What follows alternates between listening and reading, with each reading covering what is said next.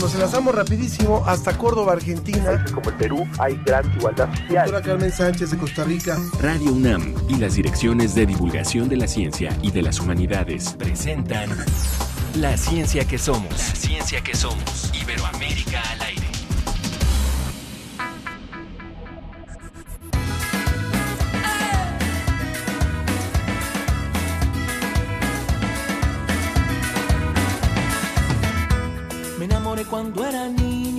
Susurraba con amigos, en mis sueños la veía, compañera de mis días, era mi mejor amiga, una magia presentía, sus palabras son la vida que mi cuerpo necesita. Cuando hablamos del amor,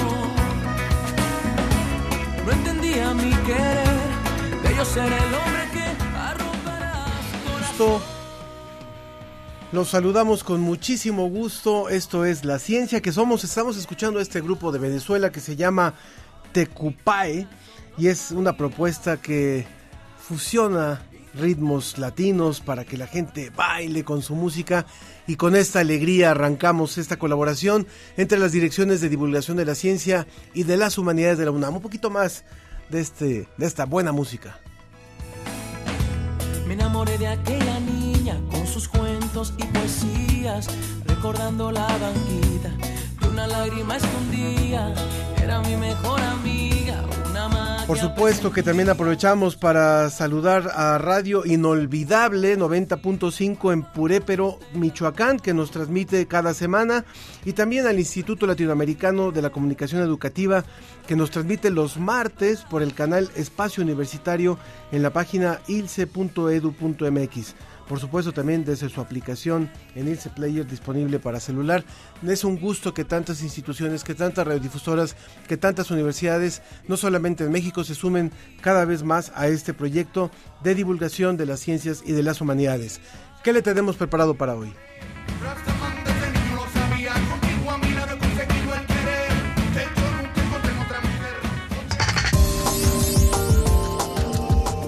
El instrumento que traza el mapa más preciso del universo arroja los primeros datos de 2 millones de objetos celestes.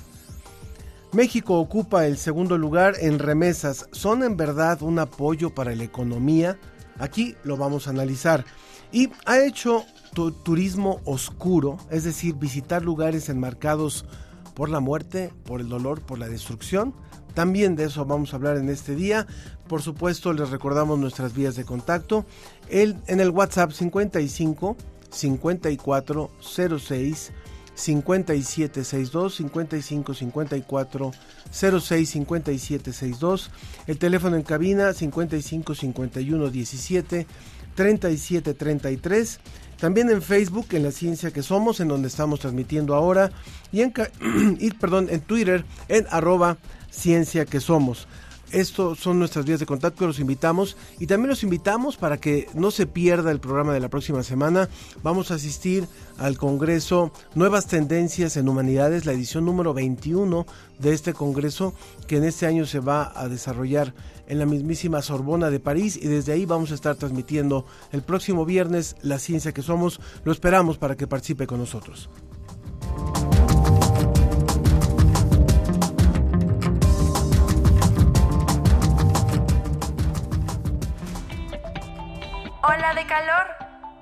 La deshidratación ocasiona la pérdida de agua y minerales. El no rehidratarse podría ocasionar insolación, Un golpe de calor. desmayos, Sarpullidos. o calambres. Además de tomar agua, Evita la ingesta de alcohol y la exposición directa al sol, consume frutas y verduras ya que cuentan con un alto contenido natural en agua. y nos proporcionan vitaminas y minerales. Este es un proyecto de investigación fundamental para entender el universo en el que vivimos mejor, para entender cómo es la estructura a gran escala del universo, la evolución del universo y la formación de estructura.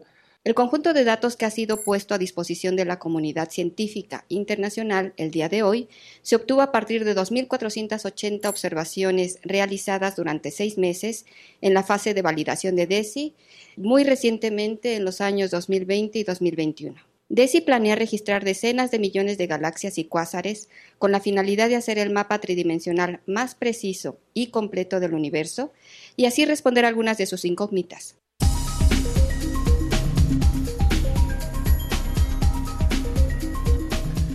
Continuamos aquí en la ciencia que somos y ya está con nosotros el doctor Axel de la Macorra. Él es investigador del Instituto de Física de la UNAM y además coordina este experimento DESI en México, eh, eh, del cual estábamos escuchando justamente unos, unos insertos de cuando fue presentado. Estábamos escuchando a William Lee, coordinador de la investigación científica, y a Mercedes Rodríguez, que es directora del Instituto de Física de la UNAM. Bienvenido, Axel. Muchas gracias Ángel, muy a gusto de estar aquí con ustedes.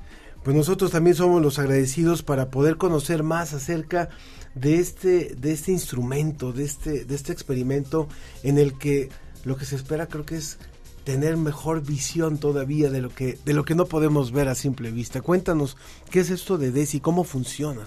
Sí, quisiera tomar un poquito tus primeras palabras y este y así como estábamos hablando del baile eh, bellísimo y demás, aquí en, este proyecto analizamos y vemos el baile de las galaxias. Y del baile de las galaxias extraemos información para entender la evolución del universo. Y para ello necesitamos, pues no solo verlas con los ojos, sino hacer un mapa muy, muy exacto. Y para hacer este mapa exacto se construyó el experimento DESI. Es un telescopio de, que está en Kitt Peak, en Arizona, y en lugar de estar tomando con el espejo que tiene una sola fotografía y viendo muchas galaxias, le pusimos 5.000 robots, cada uno va, a apuntar a una galaxia, entonces como tenemos 5.000 robots podemos tomar 5.000 fotografías al mismo tiempo y eso nos permite hacer un censo, es decir, medir muchísimas galaxias en poco tiempo.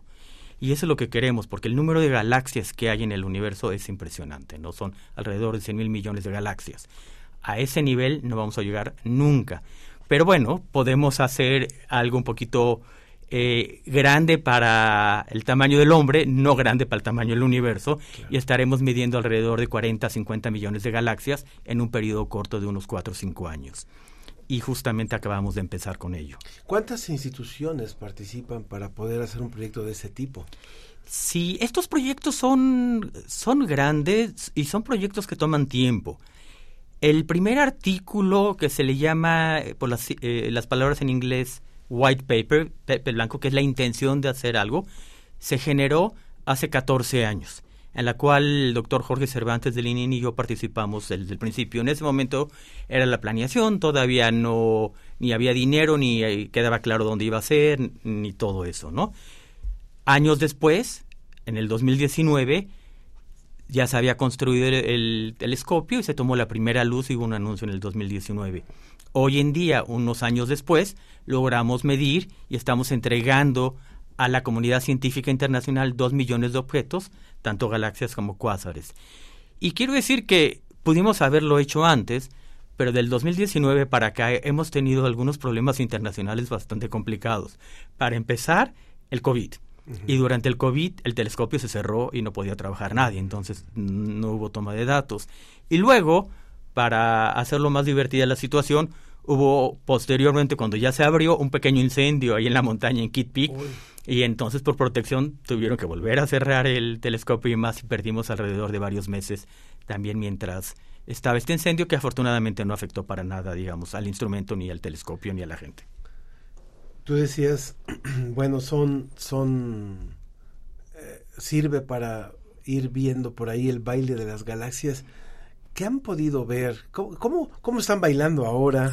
Este, ¿Qué han podido ver además de estos, o, de qué forma se ha visto eh, novedoso el tener estos dos millones de objetos ahora en, un catálogo?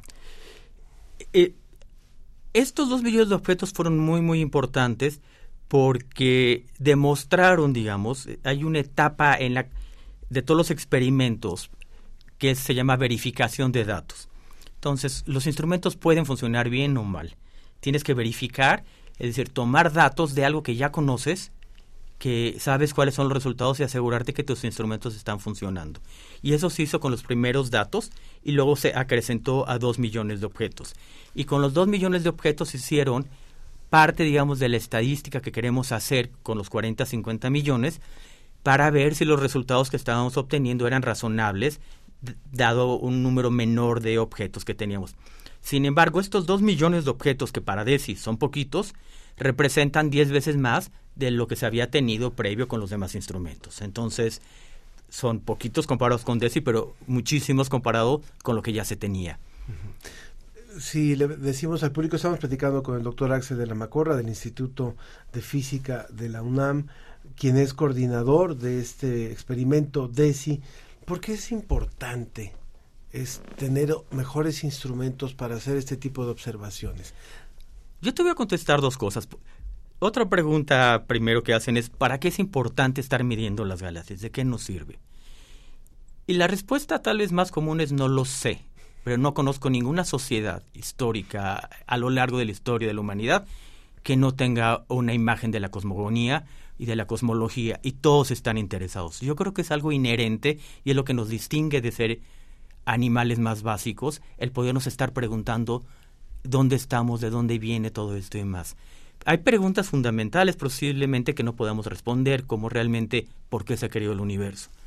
Pero entre esa pregunta y lo que sabemos hoy en día hay muchísimas incógnitas que nos tienen fascinados.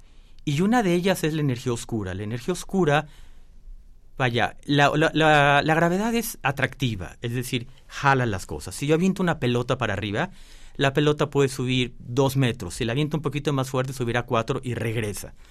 Y el equivalente a la energía oscura es que yo aviento una pelota, sube cuatro metros y de repente prende un motor y ¡bum! se aleja cada vez más rápido.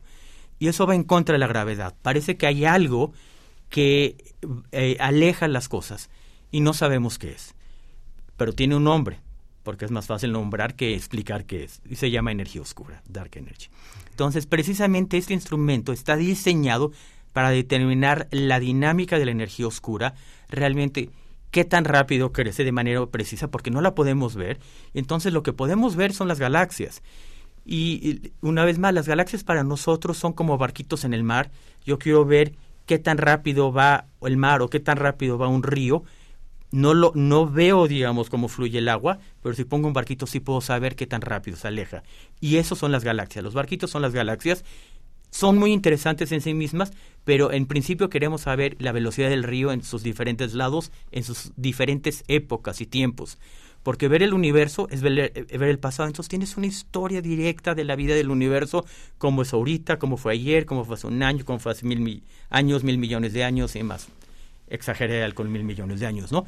Pero es eh, extraordinario tener este acceso y poder reconstruir posteriormente eh, el universo y donde estamos hoy en día. Nos escribe por WhatsApp eh, una persona que su nombre aparece como Laredo Smith y dice, ah no, perdón, Cruz Flores Parellón, escritor, dice, la gran bueno, habla sobre, sobre Cruz Flores Parellón, escritor, dice, la gran pregunta, creación del universo, siete días, o 15 mil millones de años?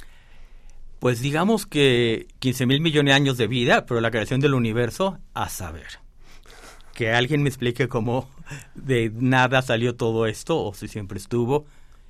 Hay preguntas básicamente como esa y tal vez la existencia de Dios que cada quien podrá tener su imagen son muy, muy complicadas. Pero en el camino del inicio a nosotros hay un trecho gigante que no conocemos y es el que queremos averiguar. Creo que algo que decías al hace un momento es fundamental. O sea, el, el, ser humano en todas sus etapas, en todas sus sociedades, se ha estado preguntando lo mismo. Y, y ha habido diferente tecnología para contestar esa pregunta. Hoy se cuenta con un telescopio como este, con instrumentos como estos, que los hubiera deseado Galileo, que los hubiera deseado cualquiera de los, de los grandes observadores, los mayas hubieran deseado tener ahora esta infraestructura.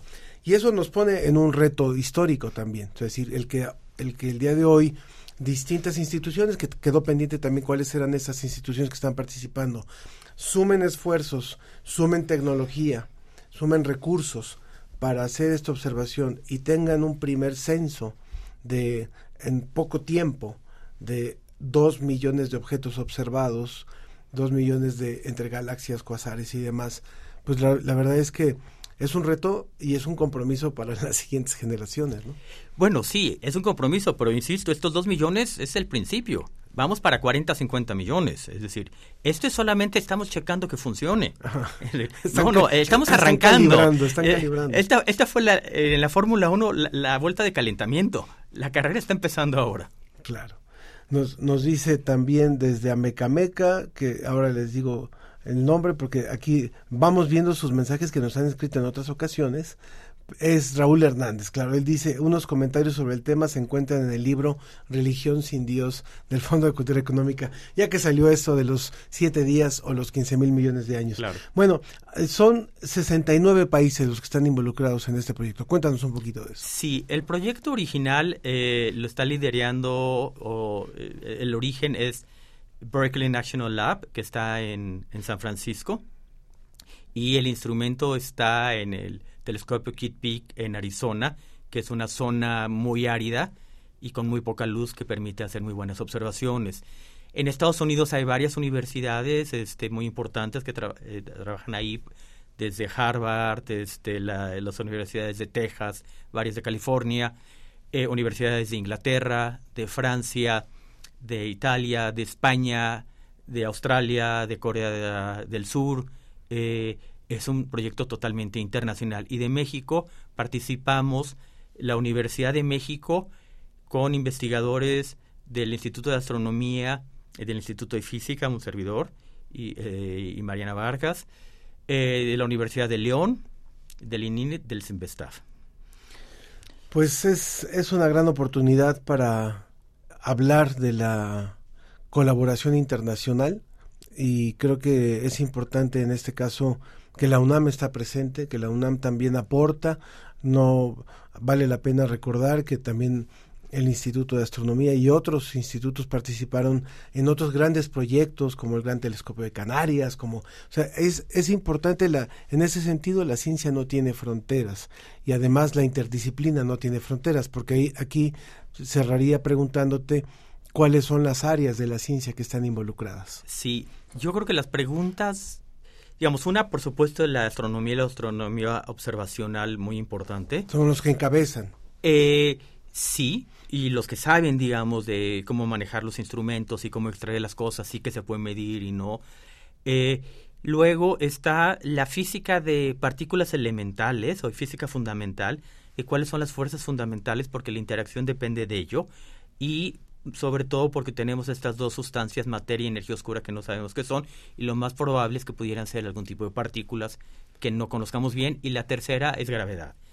Todo el estudio de gravedad y demás es muy importante también, ya sea la gravedad de Einstein, que es la que solemos manejar, pero tratamos de buscar, digamos, lugares en donde vemos si, si, no, si falla o, o, se- o tiene posibles modificaciones. Al día de hoy no tenemos ninguna evidencia de ello, ¿no? Pero siempre la pregunta cabe y, este, y, y se hace, ¿no? A ver, ¿cuál es la cuál es la fuerza de gravedad correcta y cuáles son las fuerzas del- fundamentales de las partículas correctas? Axel, ¿en cuánto tiempo crees que puede haber otro, otro, otro reporte, otra entrega? Ya calibraron motores, ya calibraron equipos. Ahora, ¿cuándo podríamos tener nueva información? Sí, yo calculo que en dos años. En dos años tendríamos este eh, el 40% de los datos y luego vendría otro a los cinco años. Pues qué interesante este proyecto, así que, que en el que está colaborando la UNAM junto con otras instituciones eh, y junto con 69 países, el proyecto DESI, este instrumento electroscópico de energía oscura que nos permite, por supuesto, conocer muchísimo. Nos, nos escribe también nuevamente Cruz Flores Parellón, escritor, dice la gran explosión, ¿quién encendió la mecha? Bueno, eh, muchas gracias por estas reflexiones y gracias Axel de la Macorra del Instituto de Física, felicidades por este proyecto. Al contrario, muchas gracias por la invitación y un placer estar aquí con ustedes. Esperemos que nos tengas muy al tanto de lo que, de lo que vaya evolucionando. Por supuesto. Continuamos, continuamos, escuchamos a One Radio. El humedal de Cuemanco se encuentra bajo el puente vehicular del periférico sur-oriente. Este ecosistema cuenta con 13.646 metros cúbicos. Dada la importancia de este humedal, se han llevado a cabo proyectos de restauración enfocados a rehabilitar el sitio. Para esto, integrantes del profesorado y el alumnado de la Universidad Autónoma Metropolitana forman parte de este proyecto, en donde han logrado la reintroducción de plantas nativas, así como el regreso y reproducción de especies animales representativas de la región de Xochimilco. Debido a que esta demarcación está en la parte más baja de la cuenca, existe una constante entrada de agua subterránea. Además, se realizaron varios cambios como la ampliación del periférico y la construcción de la pista de remo y canotaje Virgilio Uribe en 1967, y el cajón que encofra el río San Buenaventura desde 1991, lo que ha provocado un efecto de empresamiento del recurso hídrico en el sitio. Debido a la construcción del puente vehicular, se desencadenaron varias movilizaciones sociales en oposición a la obra, ya que se tuvo un fuerte impacto en la vegetación y también en el suelo. Entre las acciones que se realizaron, se retiraron áreas del tesontle, lo que permitió liberar el suelo y permitir la actividad de este junto con plantas y el agua. Esto llevó a tener flora típica, es decir, especies que contribuyen al surgimiento de nuevos humedales. El maestro Alejandro Federico Alba Martínez explicó que en el sitio debajo de la estructura se dejaron algunas zonas con tesontle, esto para el mantenimiento en virtud de que los humedales de esta zona tienen una alta producción de lentejilla o lema, que se extrae y coloca encima de aquel y esto sirve para crear y hacer una nueva capa del suelo. Pero también en otras zonas se retiró por completo el tesontle y se profundizó casi 2 metros para restaurar los cuerpos de agua que había anteriormente y esto posibilitó el arribo de patos, gallaretas y otros animales, que a pesar de que muchas personas aseguraban que no iban a sobrevivir, se tomó el riesgo y se decidió hacer algo parecido a un sistema lacustre en el que emplearon tecnología chinampera para su rehabilitación. El académico de la Casa Abierta al Tiempo mencionó que se necesitarán al menos unos tres años para poder comenzar a evaluar el proyecto y poder afirmar si parte de este espacio se restauró o no. Al mismo tiempo, se plantea la posibilidad de recobrar el agua que escurre por el puente durante las lluvias y tratarla por medio de los humedales. El biólogo Marco Antonio Rebolledo Millán explicó que por medio de convenios se procuró llevar especies nativas de Xochimilco que viven en la zona chinampera. Tal es el caso de la soya, Ceratophyllum, Heliocharis, Juncus, entre otras. Además de que buscan proteger las especies que están en peligro o bajo amenaza de extinción, ya que el aislamiento favorece su desarrollo. Este es un proyecto de gran importancia, por lo cual se está llevando a cabo junto al personal de las Secretarías de Medio Ambiente y de Obras de la Ciudad de México, la Dirección de Áreas Naturales Protegidas, el Instituto Politécnico Nacional y empresas privadas, entre otras instancias.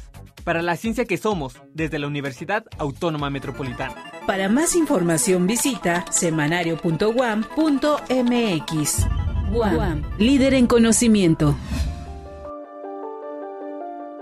en junio.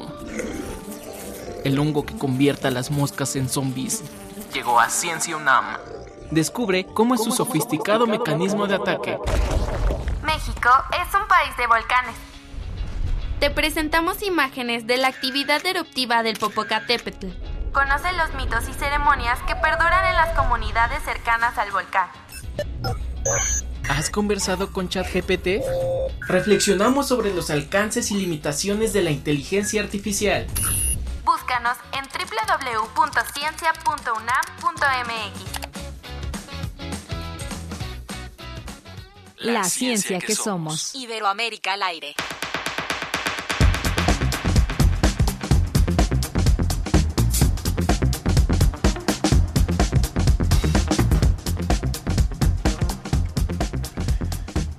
Continuamos aquí en la ciencia que somos. Gracias a los que se han comunicado con nosotros. Por supuesto, muchísimas gracias a quienes nos escriben a través del WhatsApp, quienes nos, quienes nos escriben a través de las redes sociales. Sergio Gasca dice, escuchando con mucho interés. Fermín Campos dice, buenos días, excelente programa como siempre. Los vuelvo a repetir siempre porque la información es muy interesante. Saludos desde Michoacán. Muchísimas gracias a todos los que se están sumando a esta emisión y que también lo hacen a través de las retransmisiones, por supuesto en Radio UNAM, que también tenemos retransmisión, y a través de las diferentes radiodifusoras nacionales y de Iberoamérica que también nos transmiten. Y me da mucho gusto darle la bienvenida en este espacio a la doctora Ana Melisa Pardo Montaño. Ella es investigadora del Departamento de Geografía Económica del Instituto de Geografía de nuestra UNAM y queremos hablar con ella acerca del tema, de un tema fundamental. ¿Por qué? Porque el 16 de junio se celebró el Día Mundial de las Remesas Familiares. Bienvenida, Melissa. Buenos días. Muchas gracias por la invitación. Me da mucho gusto estar con ustedes esta mañana. Muchas gracias. A mí, siempre me, gusta mucho predicar con los geógrafos porque siento que están justamente en la frontera, aunque no, no debe haber fronteras, si no hablemos de fronteras, pero justamente trabajan con temas de, del área de la ciencia, de la ciencia natural, de las ciencias naturales, y trabajan con las, con las ciencias económicas, trabajan con la distribución eh, geográfica, están justamente entre las ciencias y las humanidades y las ciencias sociales. Es correcto. Y bueno, pues ese es el tema de las remesas. Está ahí, está ahí en esta fronterita, justamente en este, en este limítrofe, para que hablemos realmente de, a partir del pretexto del Día Mundial de las Remesas Familiares, bueno, ¿qué representan hoy, hoy en este 2023? No solamente en México, porque este programa llega a otros países, sino también en la región. ¿Qué están representando hoy las remesas que se reciben en nuestros países vía los trabajadores que migran? Pues es un recurso muy importante para las familias que, lo reciben eh, y también es importante tomar en cuenta, y es un elemento que yo siempre resalto cuando hablo de este tema, que estamos como muy acostumbrados a hablar de los miles de, de, millones de dólares que se reciben por, por este recurso. Sin embargo, lo que hay que pensar es que se trata de eh, más o menos aproximadamente 300, 500 dólares que reciben los hogares y que, bueno, básicamente en lo que eh, sirve, ¿no? cómo funcionan es para la reproducción del hogar. Y obviamente que en, la mayoría de las ocasiones, pues eh, las, los migrantes pues ganan este, este recurso en, en condiciones bastante complejas. ¿Qué pasa cuando un país, y ahora sí hablemos en particular de México, es remesodependiente, si le pudiéramos decir así. Somos el segundo país a nivel mundial en captación de remesas y eso aplica, o sea, eso qué, qué nos, qué nos, cómo nos detiene, cómo detiene nuestro progreso. Eh, eh, en efecto, sí, somos de los de los países que estamos siempre en la en la en el top de las de los que más reciben remesas eh, y en ocasiones incluso se difunde, esa información se difunde como, oh, es un montón de dinero que está entrando al, al país. Eh, el tema tiene que ver con precisamente con el concepto que mencionabas de, dependencia hacia las remesas. Eh, no tenemos la dependencia que tienen otros países, pero sí es un, recurso muy importante. Hay familias que sí dependen de, de este recurso. Hay que pensar como a distintas escalas, ¿no? O sea, ¿qué significa a nivel país? ¿Qué significa? Eh, hay, hay, algunos estados que dependen muchísimo de, de, este recurso, municipios, pero para las familias sí es un recurso que, del cual depende pues toda la, la reproducción del hogar. Algo que nos preguntamos siempre, finalmente el tema de las remesas no es nuevo, o sea, es algo que que tiene décadas en el caso mexicano, pero que no estrictamente refleja un crecimiento de las comunidades, que muchas veces se aplica para el mantenimiento del día a día, para incluso algunas cuestiones de, de, sobrevivencia o de gustos, para llamarlo así, pero que no siempre representa una inversión en la comunidad, no siempre el envío de las remesas a una comunidad representa casas, representa negocios, representa inversión. A veces el, dinero así como llega se va. ¿Es, ¿Esto es correcto? ¿Es correcta esta percepción?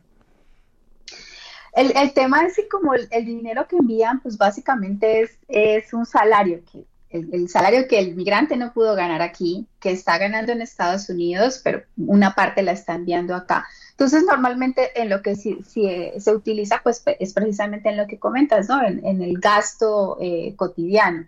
Eh, eh, hay muchos trabajos que enfatizan mucho en, en, el beneficio económico de las remesas, en que deben ser utilizadas de manera productiva. El tema es que pues, hay, hogares en los que, digamos, después de cierto tiempo pueden, por ejemplo, comprar una casa o remodelar su casa pero no necesariamente es, un dinero que se pueda utilizar de otra manera que no sea en el consumo eh, cotidiano, eh, pensando ahora sí como a escala de, los hogares. No, claro, hay movilidad de la economía, por, supuesto que sí, o sea, no sé, si vamos a construir una casa hay que comprar eh, los implementos para eso, o sea, sí hay cierto tipo de, de, movilidad, pero el tema es lo que representa este recurso para, para los hogares. Yo recuerdo, estamos hablando con la doctora Melisa Montaño, que ella es investigadora en el departamento de Melisa Pardo Montaño del Departamento de Geografía Económica del Instituto de Geografía de la UNAM. Eh, yo recuerdo en los años 80 haber ido la primera vez a Jerez, en Zacatecas, eh, de, donde, de donde era López Velarde, ¿no? Y eh, lo impresionante de ver un, un pueblo pequeño, donde se podía pagar con American Express. O sea, en, un, en una, casi en un restaurancito de la plaza. Y en donde veía uno unas camionetas impresionantes que, que llegaban de, de, allá de los Estados Unidos. Después eh, hay zonas que se han ido eh, complejizando, por así decirlo, y donde sabemos que muchas veces incluso el envío de remesas no es estrictamente el producto del trabajo, de estos, estos eh, migrantes, sino que hay incluso un uso de, de, esta, de este canal para hacer otros envíos de dinero producto de otros negocios como es el narcotráfico. Entonces, ¿Qué pasa en economías como la nuestra? ¿Qué pasa en economías como la de El Salvador, donde se habla de que a lo mejor una cuarta parte de la población está en los Estados Unidos? O sea, una cuarta parte de la población de todo su país está en los Estados Unidos.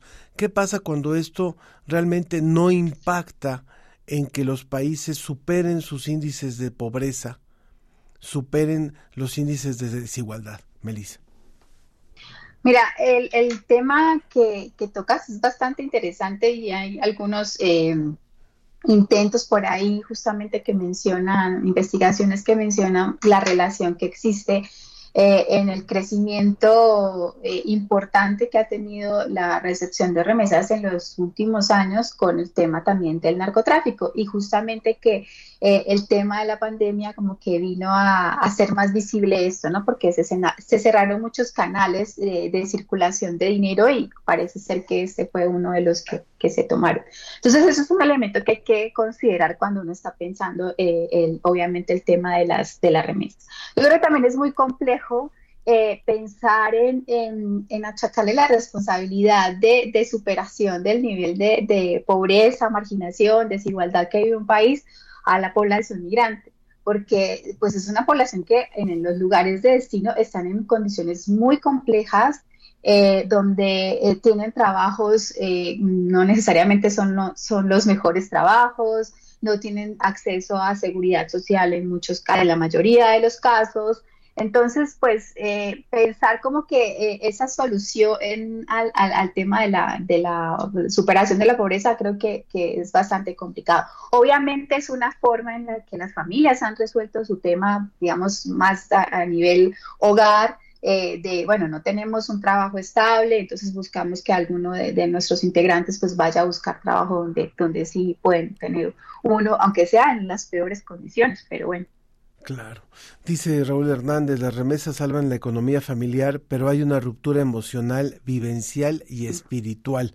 Creo que ese es un tema también que, que tendríamos que platicar muy bien y muy ampliamente en un próximo programa, Melissa. No sé si hay algo que no te haya preguntado y que consideres importante para cerrar nuestra conversación. Pues justamente lo que, lo, el comentario que hacían a mí me parece muy importante porque es, pensar que no solamente eh, hay que tomar en cuenta la cantidad, los millones de dólares. Yo, yo, siempre digo, por favor, no se fijen en eso, piensen en la cantidad de, de hogares que están disueltos, que viven una parte acá, otra parte allá, eh, niños que crecen sin, sin, su familia y las condiciones que viven los, las personas en los lugares de destino para poder enviar ese recurso. Yo creo que no, no nos tenemos que enfocar solamente en los millones de dólares, sino también en esas condiciones y así vamos a entender un poco más sobre este fenómeno.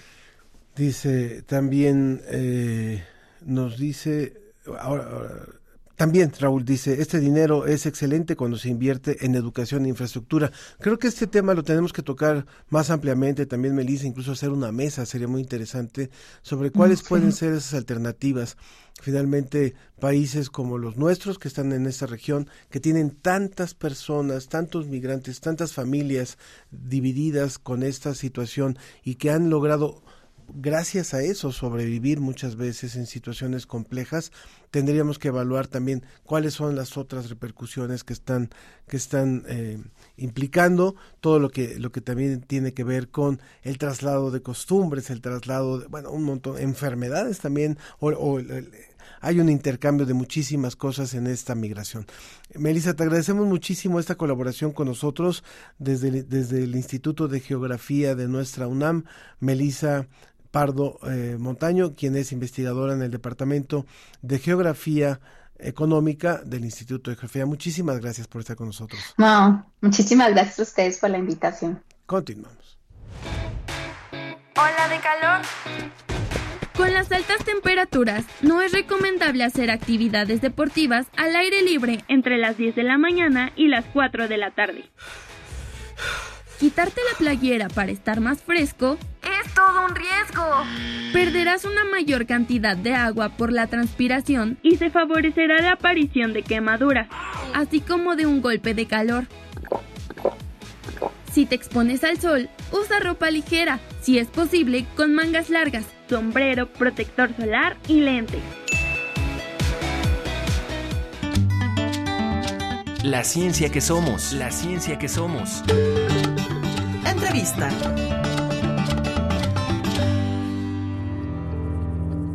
¿Alguna vez has querido adentrarte al antiguo parque de diversiones de Chernobyl? ¿Por recorrer los cientos de kilómetros de las catacumbas en París? ¿O de pasear por las calles de Fukushima recordando el tsunami e incidente nuclear del 2011? Cada vez más, personas curiosas visitan lugares cuya popularidad se debe a las situaciones negativas que los rodean. El turismo oscuro es el término que los investigadores escoceses J. John Lennon y Malcolm Foley designaron en 1996 para nombrar al turismo en torno a la muerte, el sufrimiento, la tragedia o eventos perturbadores, aunque estos no sean 100% verídicos. Este tipo de turismo implica visitar sitios que están vinculados con catástrofes naturales, desastres humanos, guerras, cementerios, crímenes famosos, entre otros. Si bien existe un debate y crítica sobre lo ético de la práctica, la maestra en geografía y especialista en turismo religioso de la UNAM, Dinora Enríquez, comenta los objetivos de este tipo de turismo. Tiene varias cosas positivas. A ver, uno, hay una relación totalmente histórica con el turismo cultural. No vamos a enterarnos de cosas que pasaron antes, cómo pasaron y por qué pasaron. Número dos, tiene impacto económico en algunas circunstancias. Y número tres, pues básicamente es para aprender a no repetir errores que el ser humano tuvo en el pasado, para que no vuelva a ocurrir ese tipo de desgracias. Para la ciencia que somos, Mariana Martiñón. Por supuesto que esta semana fue eh, muy triste para quienes eh, le dieron seguimiento, para algunos que le dieron seguimiento a este descenso que se hizo en el Titanic por parte de un submarino y donde se sabe hasta el día de ayer que finalmente hubo una implosión de este submarino y las personas que estaban ahí perdieron la vida iban a visitar al Titanic. Y esto nos dio pie a hablar acerca de esto que se llama el turismo oscuro. Y por eso está con nosotros Jafet Quintero, quien es doctor en geografía también de la UNAM y actualmente es investigador asociado de tiempo completo del Instituto de Investigaciones Sociales de la UNAM. Bienvenido, Jafet. Hola Ángel, muchas gracias. Muchas gracias por estar con nosotros. Creo que este término de turismo oscuro, no todo mundo lo, lo está familiarizado con él y cómo, eh, la pregunta sería justamente lo que se le, se le preguntaba a la, a la investigadora que lo, que lo decía en esta cápsula. ¿Realmente aporta culturalmente? Eh, ¿Se puede considerar únicamente una cuestión de morbo o es importante también hacer esta visita con la historia? E, es una pregunta que está, se está discutiendo en estos momentos porque hay varios sitios que han sido habilitados como destinos de turismo oscuro y en donde, pues sí, o sea, los y las turistas llegan y lo que les mueve principalmente ha sido el morbo, el estar en un espacio asociado con la tragedia, con el peligro, con lo macabro. Pero, pues como ya escuché en la cápsula que decían que John Lennon y Foley hablan de esto, los teóricos, se ha hecho toda una gama cromática del turismo oscuro. O sea, hay un turismo oscuro que puede ser, valga la expresión, turismo oscuro muy fuerte y un turismo oscuro muy claro. Y básicamente esta gama del color está fuertemente vinculada con esa asociación que existe con el turismo cultural o bien con los espacios en los cuales se busca la manera de que se vuelvan testimonios de algo que sucedió y que no queremos que pase. Por ejemplo, si decimos que el turismo oscuro son espacios asociados con la muerte, pensemos en el Taj Mahal. El Taj Mahal es una tumba. ¿Y quién diría, por ejemplo, que va al Taj Mahal en una situación de morbo? O sea, se va al Taj Mahal, pues asociado con la cuestión del patrimonio mundial de la humanidad, una situación de turismo cultural, pero no hay duda alguna que es un espacio de muerte. Por lo tanto, en la clasificación del turismo oscuro estaría eh, evaluado, por así decirlo, en la parte más clara del turismo oscuro. Hay espacios en los cuales se ha habilitado como una dinámica turística, pensemos por ejemplo en los campos de exterminio de Cambodia, como todo del régimen de los Gemeres Rojos, los Killing Fields. Es bien interesante este espacio porque está, por así decirlo, poco habilitado para el turismo, o sea, porque no hay hoteles al lado, o sea, no hay infraestructura para poder llegar a ellos, están, están al interior de la capital de Cambodia, que es Phnom Penh pero una vez que uno llega a este espacio, tienes que ponerte unos audífonos y solamente se permiten recorridos con audioguías, de forma tal que se mantiene la solemnidad del espacio. Entonces no se ven a turistas que se estén tomando la fotografía, la selfie, no, y que más bien es eso, o sea, vas escuchando todo, es un elemento de solemnidad, que esto absolutamente nada tiene que ver con lo que sucede en los campos de concentración de Auschwitz-Birkenau en Polonia, cerca de Cracovia, en donde los turistas pues entran, este, se la pasan bien, por así decirlo, los souvenirs están asociados con los campos de concentración, no, la gente se toma selfies, o sea, también depende muchísimo en cómo está estructurada la dinámica de la oferta turística para saber si va asociado fuertemente con la cuestión del morbo o si hay un interés legítimo por parte de los oferentes turísticos de que este tipo de turismo genere una reflexión. Hasta, hasta ahora que hablas de esto, me pones a pensar en un montón de cosas. Eh, escuchábamos en la cápsula o, se mencionaban las catacumbas de París, y, y, ahorita me hacían pensar también, me hacías pensar también, por ejemplo, lo que puede ser Pompeya, o sea, Pompeya que fue sepultada por el volcán Vesubio y que después fue bueno, esto fue a principios, en el setenta y tantos después de Cristo, y después hasta el, hasta el siglo pasado se, descubre y, y, literalmente se descubre al público y entonces la gente va y visita estos espacios.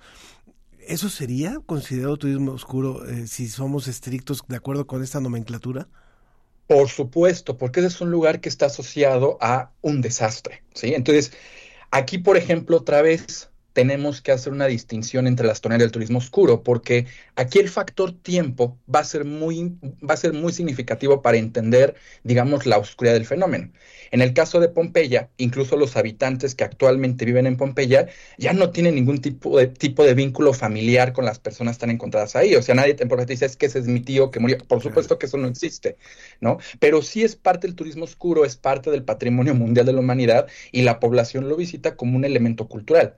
Pero ¿qué diferencia habría, por ejemplo, como lo que sucedió en Tailandia en el 2004, cuando justo después de que vino este tsunami del 26 de diciembre, se empezó a crear toda una oferta turística, recursos turísticos para ir a ver cómo había quedado, por ejemplo, Phuket, ¿sí?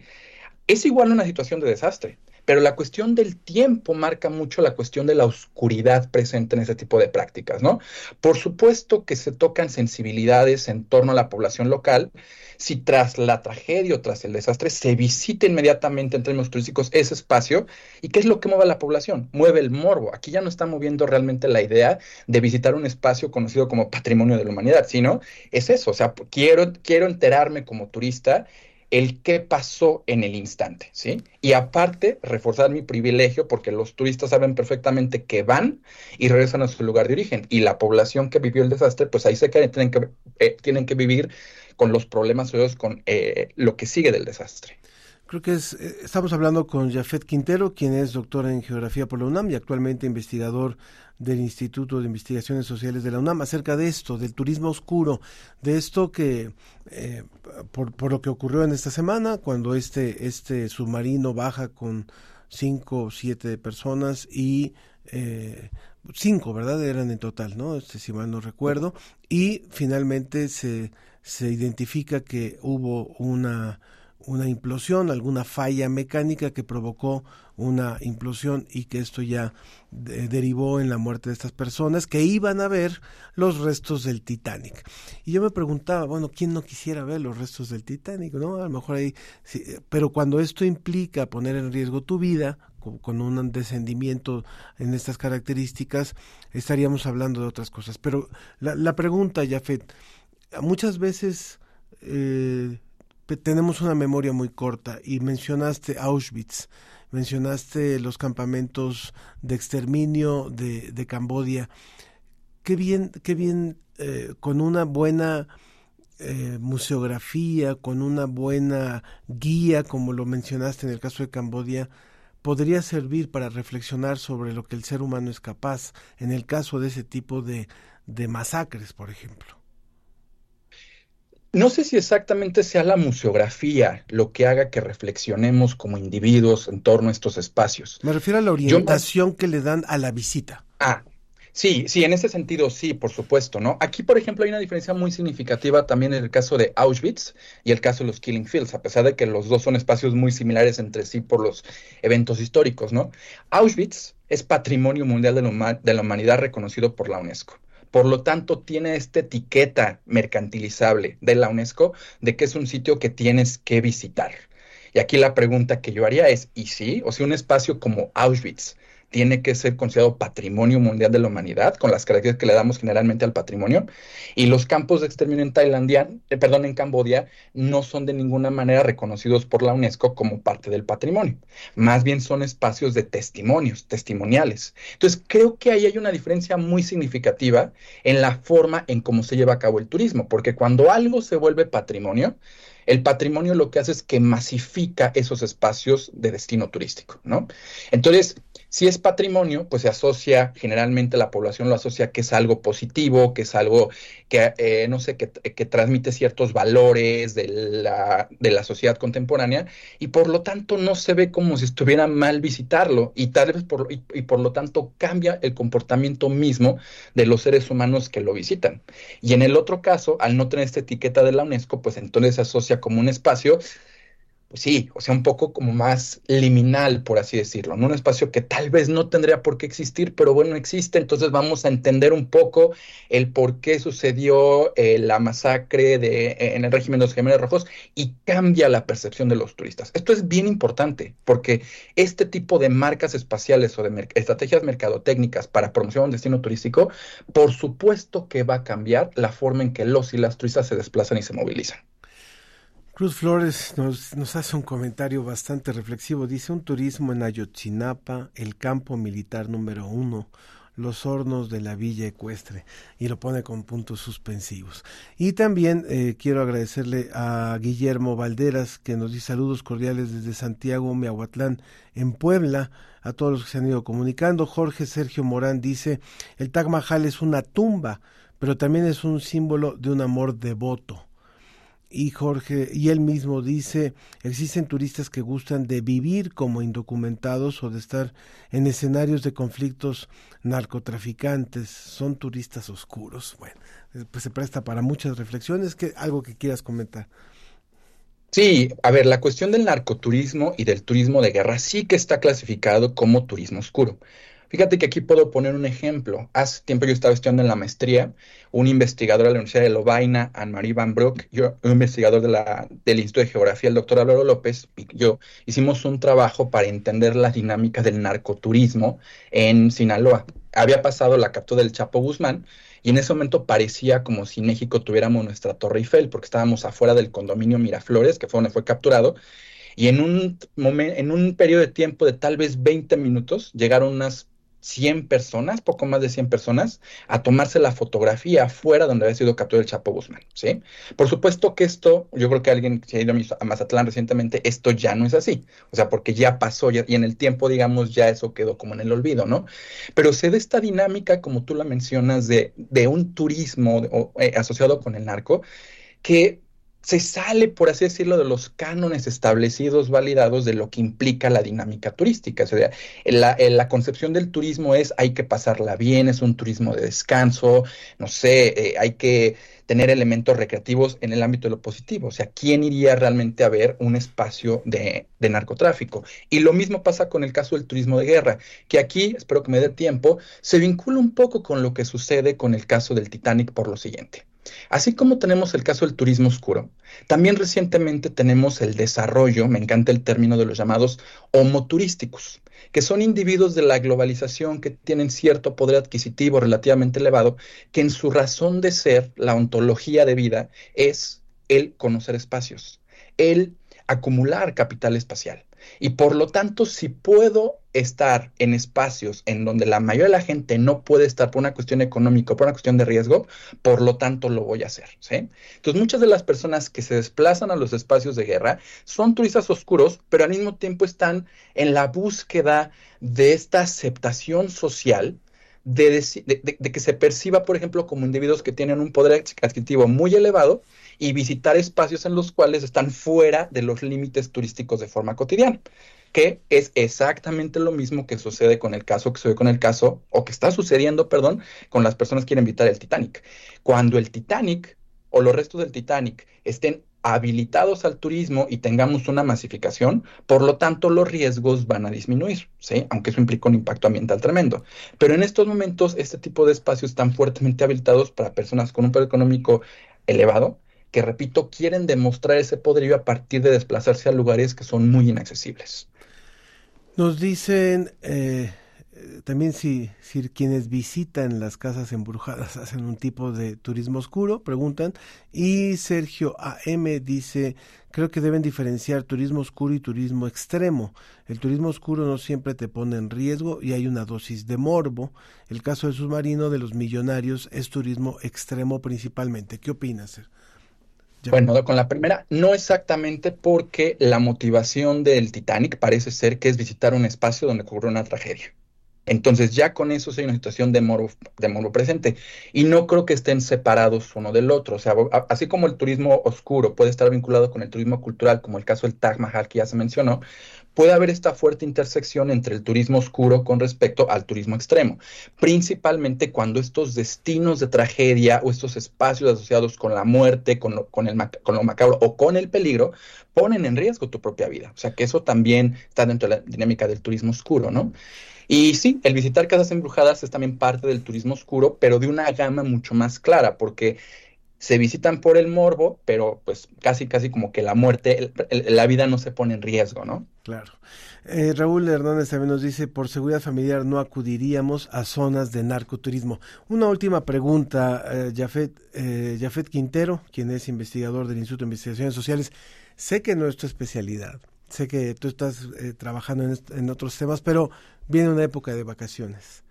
Eh, algún lugar que tú sugieras para el, para el público que digas esto puede ser diferente sin ser oscuro o siendo del color que sea para este para el periodo vacacional del verano Sí, por supuesto. En el contexto mexicano, fíjate que hace apenas hace dos años por primera vez se me hizo conocer la parte del Pinacate en Sonora y es una parte bellísima, bellísima. Por ejemplo, conocer el Pinacate, que es un geoparque, o sea, que es, quiere decir que es, un, un, un, una formación geológica, que es una cosa como un geomorfositio, que ha sido acondicionado para darle salida a un tipo de turismo mucho más alternativo. Y muy cerca del Pinacate está Puerto Peñasco, que es una zona del litoral en la costa del Golfo de California que no está tan masificado como la parte sur o sureste de México y que me pareció bellísimo el poder conocer toda esta parte, ¿no? O sea, la playa, que es muy extensa, el agua, no es un agua tan, no es un agua cálida como el agua de, del Caribe, pero vale la pena por los paisajes, esta combinación entre el desierto y el mar y creo que podría ser de mucho interés para la población si pueden desplazarse hasta allá. Verónica Farías dice, se puede ver el Titanic a través de un video maravilloso que compartió la NOAA de Estados Unidos y nos manda la liga, se los va a mandar al equipo para que la podamos compartir. Algo que no te hayamos preguntado, Jafet, y que quieras comentarle al público. Sí, yo creo que con la cuestión del turismo oscuro, eh, son prácticas que están fuertemente vinculadas, generalmente ofrecidas en paquetes turísticos, y creo que como turistas tenemos que ser muy reflexivos en torno a qué implica llevar este tipo de prácticas, ¿no? En algunas ocasiones el turismo oscuro, que es algo que estamos trabajando, está fuertemente vinculado con la muerte de los animales in situ, por ejemplo. O sea, hay personas que se desplazan de forma deliberada a corridas de toros, por ejemplo, o que acuden a festivales en los cuales la masacre de los animales está presente. Y esto también es un elemento de, reflexión, porque a veces este tipo de prácticas están vinculadas con la idea también del patrimonio cultural, por ejemplo. Entonces creo que tenemos que ser como turistas eso, críticos, reflexivos en torno a el grado de daño, de afectación que podemos llevar a cabo como turistas en cierto tipo de prácticas. Jafet, muchísimas gracias por haber estado hoy con nosotros. Eh, Jafet Quintero, doctor en Geografía por la UNAM, actualmente investigador de tiempo completo del Instituto de Investigaciones Sociales de la UNAM. Gracias por estar con nosotros. Gracias por la invitación, que estén muy bien. Bueno, y con un poquito de música nos despedimos hoy. Gracias a todos los que hicieron posible este programa. Recuerden que la próxima semana estaremos transmitiendo la cobertura de eh, la edición número 21 del Congreso Nuevas Tendencias en Humanidades desde París. Que tengan un excelente fin de semana.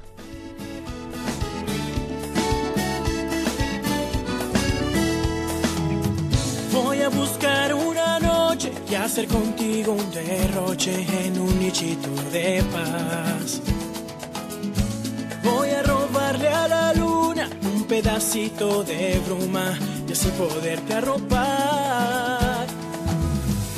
Voy a darte las estrellas y con mi beso una huella en tu tierno corazón. Y voy a amarte, amarte hasta que amanezca. Tu boca y la mía cerca hasta perder la razón. Y voy a amarte, amarte, sentir tu piel fresca. Voy a tenerte despierta derramar mi